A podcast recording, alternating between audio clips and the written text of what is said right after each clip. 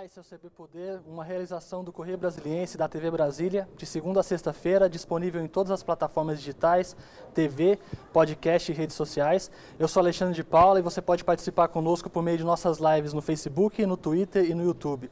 Hoje a gente recebe o secretário de Transporte e Mobilidade do DF, Walter Casimiro. Bem-vindo, secretário, muito obrigado pela entrevista. É, está em andamento um projeto para cobrar estacionamento nas áreas centrais do plano piloto. Qual é o objetivo dessa mudança? Quais as melhorias isso pode trazer para a mobilidade do DF? Bom, são dois objetivos principais. Primeiro é você é, incentivar o uso do transporte coletivo.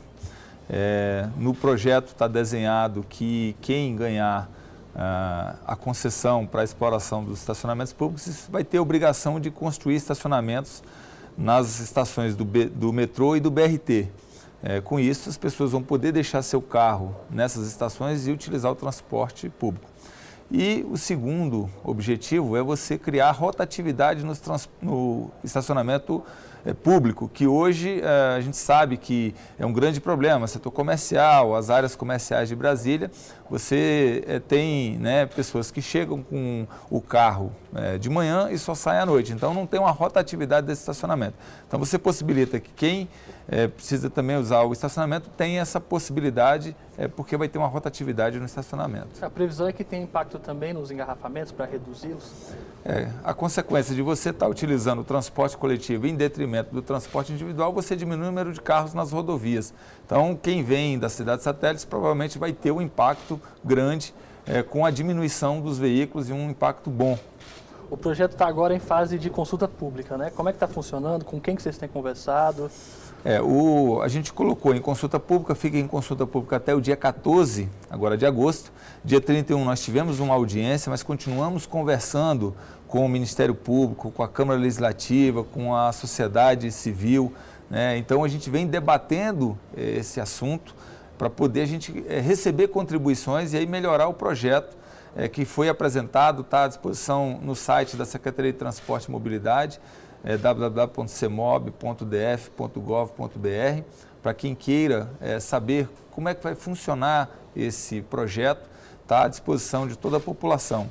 E até o dia 14 a gente recebe essas contribuições e eu costumo dizer que é o seguinte, tudo no projeto pode mudar, exceto duas coisas. Uma é a obrigatoriedade de construir esses estacionamentos nas estações do BRT e a gratuidade para quem utilizar o transporte coletivo e deixar seu carro nesses estacionamentos do BRT e do metrô. Até dia 14, então, as sugestões também podem ser feitas pelo site da CEMOB. Podem ser feitas pelo site da CEMOB, deixe sua sugestão. É, depois a secretaria vai ter que compilar todas essas sugestões e identificar aquilo que é factível ou que não é factível e fazer as suas justificativas específicas e também publicar todas essas alterações que foram sugeridas e que foram aceitas ou que não foram aceitas. O senhor está dizendo que o projeto pode ter várias mudanças, eu sei disso, mas é, como é que está previsto hoje para ser a cobrança? Ela vai ser por meio digital?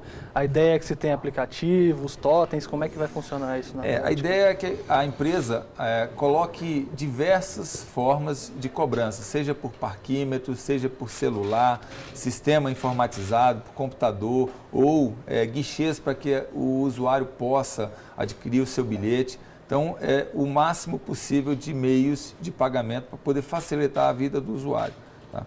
Então, é, essa é a ideia. A fiscalização, a gente está exigindo que seja também de forma tecnológica, que não coloque cancelas, justamente para poder não é, ferir né, o tombamento da cidade, é, mexer o mínimo possível é, na questão do estacionamento e dos espaços aqui de Brasília. Então tem essa preocupação de não ferir nada do tombamento, isso está sendo pensado. Exatamente. E o projeto depois vai também para consulta ao IFAM. Uhum. É, a empresa vai ter que fazer é, a revitalização da sinalização, vai ter que fazer uma requalificação dos, das calçadas, colocando acessibilidade, melhorando né, a visual, o visual nas vagas para deficientes, para idosos, gestantes, mas sem ferir o tombamento, sem mudar as características é, desses estacionamentos. O senhor falou de algumas já, mas quais são as, as contrapartidas que a empresa vai ter que oferecer? É, é, primeiro é a questão da construção dos bolsões de estacionamento né, nas estações do BRT e do metrô. Depois ele precisa fazer essa requalificação, é, melhorando o acesso às calçadas, a sinalização do estacionamento, Toda a parte de pavimento é, vai ser responsabilidade dessa empresa também. e é, fazer toda a sinalização de é, acessibilidade e é, vagas para deficientes, gestantes, idosos. É, além disso, está previsto que ele crie é, pontos nos estacionamentos para poder facilitar a questão da lavagem do veículo, né, venda de alguns artigos, que possibilitaria também a contratação hoje da, daquele pessoal que hoje trabalha como guardador de carro, lavador de carro. Então, aproveitaria a mão de obra que hoje é utilizada é, para fazer esse guarda de veículos ou a lavagem nesses quiosques. Vai ser feita uma licitação né, para que seja feita a concessão para a iniciativa privada. Por que a decisão pela concessão? O GDF não tinha condições de tocar sozinho esse projeto? No mundo inteiro é assim, é feito por concessão a administração pública é muito eficiente para poder fiscalizar o cumprimento dos contratos, né? mas na gestão acaba tendo uma morosidade por conta da burocracia, de todos os meios que precisam para poder você fazer licitação, para você fazer contratações. Então, é, já é um viés que vem sendo adotado no mundo inteiro, não é aqui no Brasil. Brasília está sendo uma das últimas cidades a implantar esse sistema de estacionamento rotativo e sempre pelo meio de concessão né? São Paulo, Rio, Belo Horizonte, Goiânia, Caldas Novas, todas as cidades já têm esse tipo de, de modelo e Brasília agora está querendo colocar também porque viu que é, deu certo nessas outras cidades, você diminui o, o trânsito né, no período do horário de pico, e você gera uma rotatividade nesses estacionamentos, dando a possibilidade de quem quer utilizar o comércio, quer ir resolver um problema específico, possa utilizar os estacionamentos públicos. A GDF vai ficar responsável, então, pela fiscalização da atuação dessas empresas, né? Exatamente, fica responsável pela fiscalização. Um assunto também que foi debatido, até só comentou antes da entrevista é, com os deputados distritais, da possibilidade de se abrir por lotes essa licitação, né, de não ser concedido só a uma empresa. Isso ainda não está definido também? Quais são os aspectos que mais pesam? É, o projeto inicial ele definia uma única licitação, mas já vieram é, sugestões, tanto da Câmara Legislativa e na consulta pública de que isso seja dividido em lotes. Nós temos é, quatro é, localizações, né, que chama de IP, o IP amarelo, o IP roxo, o IP rosa e o IP branco. É, e é, pode ser que a gente faça a divisão em lote. Isso vai ser analisado em função até da facilidade que o, a gente vai ter que colocar para o usuário. Porque imagine o usuário tendo que usar quatro tipos de sistema para poder é, se inscrever naqueles é, bolsões ou nos estacionamentos para poder fazer a aquisição. Então teríamos que integrar todas essas empresas, precisaríamos ver como é que faria isso, mas no projeto hoje ele está desenhado como um lote único, mas a gente não vê nenhum problema de também dividir Claro, lembrando que a gente precisa pensar no usuário para poder também não gerar um problema para quem vai utilizar esse estacionamento. E talvez o ponto que tenha gerado mais polêmica até agora seja o da cobrança nas áreas residenciais, né? Por que, que houve essa decisão por também cobrar nessas áreas? A gente viu que é, em experiências passadas é, foi feito já uma tentativa de cobrança da área comercial sem colocar a área residencial. E o que, que aconteceu? Houve uma fuga da área comercial para a área residencial, prejudicando os moradores. O intuito de colocar a cobrança na área residencial não é para onerar o morador, é para poder evitar que haja fuga de quem hoje estaciona na comercial para ir para a residencial e prejudique o morador. A ideia é que a gente dê isenção para o morador. Num primeiro momento, a gente colocou uma vaga por morador, mas é, para o governo e para a modelagem econômico-financeira do projeto, não importa se são duas, se são três, se são quatro vagas, porque ela não entra na questão do impacto arrecadatório nas áreas residenciais. O que a gente quer é preservar de que não haja uma fuga das pessoas que estão na comercial e é, vá para a área residencial prejudicando os moradores. É, é, é, fato que na residência a gente tem menos de uma vaga por apartamento nas áreas residenciais aqui é, do plano piloto da Asa Norte, da Asa Sul. É, e aí, é, alguns prédios têm vaga subterrânea, nas 400 não tem. Então, a gente optou por colocar uma vaga nesse primeiro momento, até para poder abrir a discussão, mas se for para poder colocar duas, três, quatro, a gente não tem é, nenhum apelo é, econômico ou comercial. É, o intuito é proteger o morador. E essa definição vem depois com a análise de todas essas sugestões? É, vindo as, as sugestões da Associação dos Moradores, discutindo com é, prefeitos de quadro, Ministério Público, Câmara Legislativa, a gente entende que a gente vai chegar numa equação que seja boa tanto para o morador quanto para o funcionamento do estacionamento rotativo. Uma outra crítica que se faz muito é que para se restringir ou, ou, criar projetos que restringam o uso de carros ou que atrapalhem o uso de carros, é, precisaria haver um transporte público mais eficaz e o transporte público no DF é histórico, ainda está é, tá aquém do que, do que seria o, o desejado. Como é que o senhor vê essas críticas? Como é que o senhor é, responde a é, essas... É, o projeto da Zona Verde, ele não é um projeto dissociado de outros projetos para poder você melhorar o transporte público. É, você tem o, a concessão do metrô, que já veio a apresentação do projeto também num modelo de concessão, onde a empresa que apresentou o projeto prevê uma redução de 50% do valor do subsídio e uma, um aumento é, de 100% do valor de oferta é, do transporte. Então você vai dobrar a capacidade do metrô com metade do custo hoje que o governo tem de subsídio. E questão de eficiência, de você melhorar o sistema de segurança do metrô, colocando mais carros é, entre um, um, né, um, veículo, um carro e outro do metrô, você colocar, diminuir o tempo entre eles, para poder você carregar mais passageiros. Tem a previsão de requalificação dos trens, colocando ar-condicionado e melhorando todo o sistema de segurança. A gente sabe que a gente tem diversas paralisações do funcionamento do metrô por falta de manutenção, falta de adequação eh, nos equipamentos. Então, a ideia é colocar isso mais efetivo. É, aumentar o número de ônibus à disposição. Já tem um estudo feito pela Secretaria para poder já de imediato agora cobrar um acréscimo de 100 novos ônibus no sistema. E aí não é troca de um veículo mais antigo para um veículo novo, não. É uma aquisição de mais ônibus para que a gente possa é, criar mais condições, diminuir o número de passageiros no transporte hoje existente. Criação de é, linhas, corredores exclusivos, a gente fez isso na IPTG, que tinha mais de 10 anos que não funcionava e a gente conseguiu colocar os ônibus como porta do lado esquerdo, diminuindo o tempo do usuário no transporte coletivo. E a ideia é ampliar esses corredores. Nós fizemos isso, a implantação na IPNB, colocamos, vamos agora colocar no eixo monumental, os técnicos já estão estudando para colocar no eixo monumental.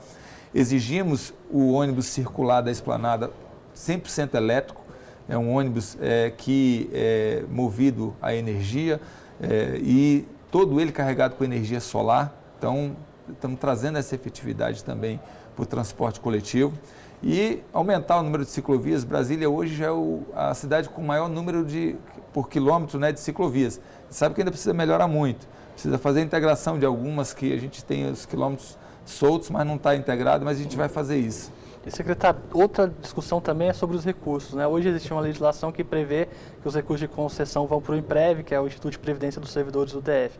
É, mas já se pensa em alternativa para isso, para trazer esse recurso para a mobilidade? É, é, é, uma lei né, que tem no DF, né, o governador anterior, ele mudou a legislação, né, junto com a Câmara Legislativa, onde todo recurso de concessão é obrigado a ir para o IPREV, porque foi sacado um recurso do IPREV. Independente disso, há uma proposição do governador de falar, olha, independente disso, o recurso que for necessário para a mobilidade vai ser é, colocado para que a gente possa melhorar a mobilidade. Mas se vier a discussão, e a gente está discutindo isso com a Câmara, da necessidade de mudar isso para poder vincular, a gente também não tem nada a opor. Eu acho que é salutar para que a gente possa garantir realmente que esse recurso vá para a mobilidade, que a gente faça uma mudança na legislação e aí não há nenhum impedimento, a gente está conversando isso com a Secretaria de Economia para poder ver se também não tem nenhum problema junto a, ao certificado de regularidade, previdenciária que a gente precisa apresentar no governo federal para poder receber recursos de transferências voluntárias em relação a essa mudança na legislação. E secretário, os flanelinhas que atuam nessas áreas também têm uma preocupação com esse projeto. Como é que fica a situação deles? É, como eu falei, é, a gente está colocando alguns é, quiosques para fazer a lavagem de carro já para poder aproveitar a parte mas foi feita uma proposição pela própria Associação dos Flanelinhas para que a gente crie uma associação e que a empresa possa utilizar é, dessa associação para poder buscar mão de obra para trabalhar no, no, no processo de, de acompanhamento e fiscalização dos estacionamentos.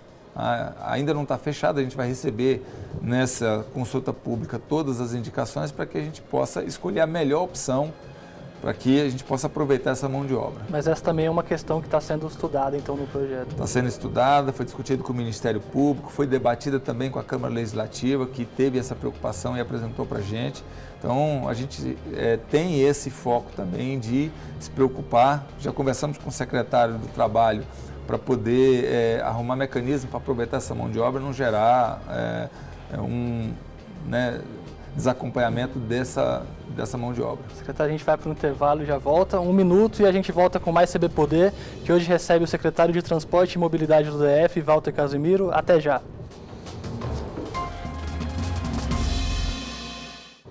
A gente volta com o segundo bloco do CB Poder, que hoje recebe o secretário de Transporte e Mobilidade do DF, Walter Casimiro. Secretário, a gente estava falando da proposta da Zona Verde. Existe uma previsão de quando ela pode entrar em prática? Quais são os passos a partir de agora? Bom, o governo ainda quer publicar o edital ainda esse ano, mas ainda tem uma série de questões ainda a serem resolvidas. Terminando a consulta pública e fazendo essas adequações do projeto, o projeto vai para o Tribunal de Contas do Distrito Federal para poder fazer a análise e aprovação. Só depois disso é que a gente pode publicar o edital.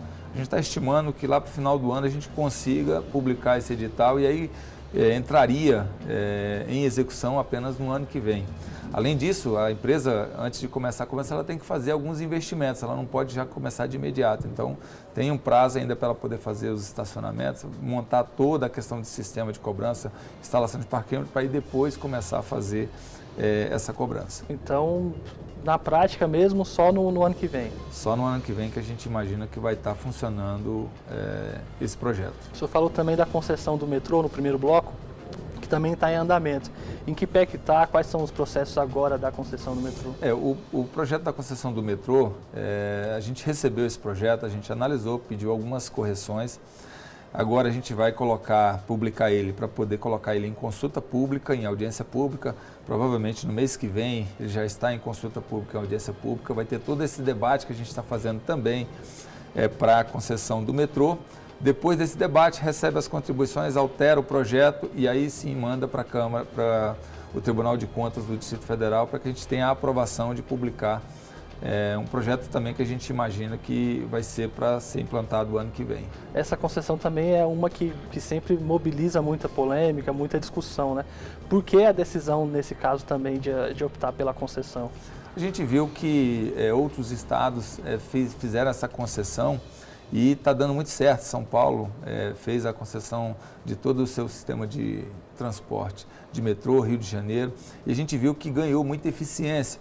Normalmente dobra a capacidade, é, diminui o, o subsídio é, do governo em relação a questão do metrô, todo o sistema metroviário ele é subsidiado no mundo inteiro, não é uma característica só do Brasil, mas as empresas é, que recebem isso por concessão, eles conseguem ter um pouco mais de eficiência na questão é, da operação desse tipo de transporte, seja ele na oferta de veículos mais confortáveis, com ar-condicionado, mais rápidos, né, com intervalo menor, seja na questão do, do, custo efetivamente do subsídio que acaba o poder público tendo que entrar com menos. Como é que fica também o projeto de expansão?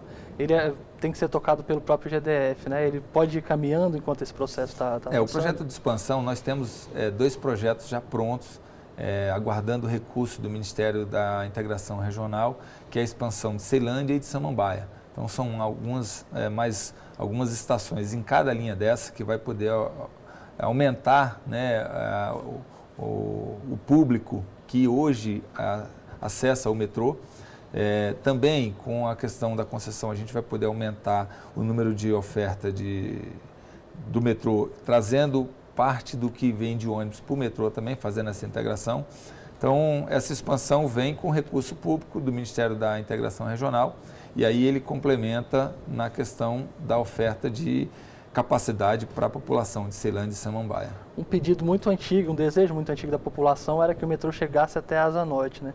Isso está em estudo também ou por ali vai ser o VLT? Como é que vai é, ser? O VLT já vai atender Asa Norte, Asa Sul e aeroporto projeto do VLT que já foi para consulta pública, recebemos as contribuições, a gente está terminando de fechar essas contribuições para mandar para o Tribunal de Contas prever né, todo o atendimento da W3 Norte e W3 Sul. Então ele vai ligar o terminal da Asa Norte, que também será construído, é, junto ao terminal da Asa Sul e aeroporto, fazendo esse corredor de integração com é, uma integração por ônibus também no eixo monumental, para poder ligar a rodoviária, a esplanada, é, Praça do Buriti, para poder fazer toda essa rede de integração do sistema de transporte coletivo. E o VLT também começaria a ser implementado no ano que vem?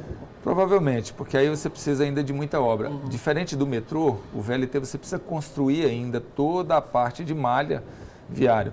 O projeto prevê que a gente utilize as faixas que estão próximas ao canteiro central, central na, w, na W3. Então você vai pegar uma faixa de cada lado, né, tanto para ir como para voltar, e vão ficar duas para a faixa de rolamento para os veículos. Vai ser retirado todos os ônibus da W3, então as pessoas vão poder fazer essa circulação por meio de integração é, no VLT usando essa faixa central. Foi entregue recentemente um terminal, um novo terminal rodoviário lá em Sobradinho e existem outros em, em projeto, em construção. Como é que estão e como é que eles podem ajudar no sistema? É, os, os terminais, é, a gente vê que hoje está é, tá muito deficiente, principalmente naquelas cidades que vieram depois. Né? Santa Maria, a gente está construindo um agora, é, Arapuanga, é, Varjão e Itapuã, a gente já lançou a licitação. É, Arapuanga vai ser, vai ser o próximo, vai ter a reforma do terminal do Gama, é, estrutural. Então, são diversos terminais que a gente já está com um projeto bem adiantado para poder é, licitar e dar um pouco mais de conforto para o usuário. A gente sabe que o terminal é, é, traz um conforto tanto para quem trabalha, porque aí os motoristas e cobradores podem ter um local para poder fazer seu descanso, né, suas necessidades, e também para a população que vai ter um local abrigado, com lanchonete, com sistema de venda de passagem, para poder melhorar também é, na questão da logística do transporte público coletivo. Secretária, a última licitação para o transporte para os ônibus foi feita ainda no, no governo Agnello, uma série de contestações na justiça, anulação, ainda está em, em discussão, mas você já está estudando uma nova licitação? O edital já está pronto, a gente inclusive já apresentou para o Ministério Público, está é, tá aguardando ou sair essa decisão judicial para que a gente possa lançar, ou na finalização do contrato também é, lançar. Né? É, infelizmente, nós temos um contrato que é para 10 anos, prorrogável por mais 10 anos, mas em função de toda essa problemática, a gente não vai poder fazer a prorrogação. Então, a gente já se antecipou, fez um novo edital e, claro, prevendo é, é, corrigir essas falhas que tinham nesse primeiro edital. Ônibus com ar-condicionado, né, você fazer um sistema de integração onde você aproveite melhor todo o sistema, um aumento na oferta de ônibus para a população, criação de novas linhas que não estavam previstas no primeiro edital, enfim, é, corrigir né, os problemas que tiveram nesse primeiro edital que, infelizmente, está é, tá aí já no seu final e com tantos problemas. Então, o texto está pronto. Se houver uma decisão judicial, rapidamente ele já pode ser publicado. Já pode ser publicado de imediato. Tá? E é, o que a gente tem feito é, é levar isso para discussão com o Ministério Público já, antemão, para que a gente antecipe essas fases da discussão do que está previsto no edital. Nesse momento de pandemia, em que o transporte público pode ser um, um local de perigo, né, um, pra, pela quantidade de pessoas, e como é que vocês estão fazendo para evitar que mais pessoas estejam dentro dos ônibus? Existe relatos, eu sei que a maioria de ônibus do entorno, mas de, de, de lotação. Como é que está sendo preparado? Bom, a gente faz um monitoramento e a gente colocou um número como é, padrão para poder a gente fazer esse monitoramento de, sim, na média, 40 passageiros por veículo. A gente sabe que quando você coloca toda a frota já disponível, você fica sem ter como aumentar a disponibilidade.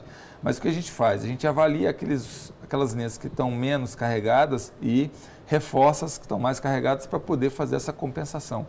Hoje a gente está com em torno de 40% do que normalmente a gente carrega aqui em Brasília nos ônibus. A gente não tem as escolas ainda funcionando, né? É, então isso diminui bastante o número de passageiros no transporte coletivo. Além disso, muitos servidores públicos estão em home office que não demandam também isso. Então, com esse carregamento menor, ainda está sendo possível aqui no DF ter uma diminuição grande ainda da aglomeração no transporte coletivo.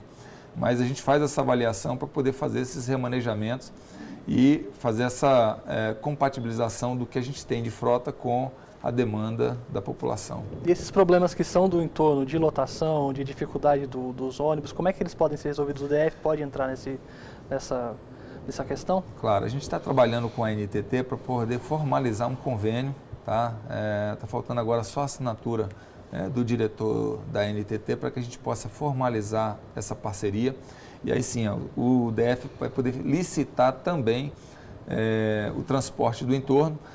Com isso, pode compatibilizar, fazendo a integração do sistema do entorno com o do DF para poder otimizar todo o sistema.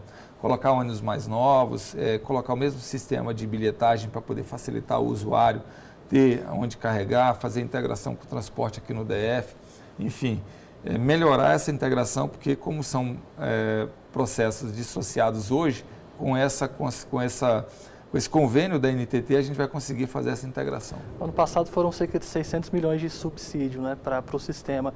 Houve uma discussão para tentar reduzir isso com o passe livre, por exemplo. Quais são as formas de, de reduzir esse custo? Essa, essa história do passe livre, ela está enterrada, essa ideia de, de rever as gratuidades, de mudar o sistema? Olha, com a passagem do sistema de bilhetagem para o BRB, a gente conseguiu é, otimizar mais o uso do sistema de bilhetagem. A gente via que tinha muito uso indevido, principalmente do sistema de vale transporte, onde você tinha venda é, do sistema de vale transporte, é, a questão da integração de forma indevida, onde pessoas é, que eles chamam de janelinha passava na catraca, depois passava para o cobrador para poder passar no sistema, trazendo um prejuízo para o sistema. Isso com o BRB a gente diminuiu bastante, porque você conseguiu monitorar e fazer cruzamentos no sistema para poder diminuir o uso indevido dessas integrações. A gente quer continuar fazendo essas melhorias. Há um projeto para poder a gente facilitar a compra do bilhete com o cartão de crédito, com o celular. Está bem adiantado esse sistema com o BRB. A ideia é tirar o dinheiro a bordo, é diminuir a quantidade de pessoas que usam o dinheiro para poder pagar a sua passagem, podendo usar o celular, podendo usar o cartão de crédito, né? tendo mais pontos para poder recarregar o cartão hoje, que é o cartão cidadão ou o sistema de vale transporte, para que isso é, diminua, vai diminuir a questão de assaltos nos ônibus, vai é, diminuir o contágio né, de possíveis doenças por conta de falta de movimentação de dinheiro no, no, nos veículos, né? É, redução de movimentação. Então, tudo isso eu trago como um benefício para o sistema de bilhetagem e está bem adiantado com o BRB para que a gente possa implementar. Secretário, nosso tempo acabou, infelizmente ainda tinha muito assunto, mas a gente tem que terminar. O CB Poder fica por aqui, obrigado pela companhia, até a próxima e tchau.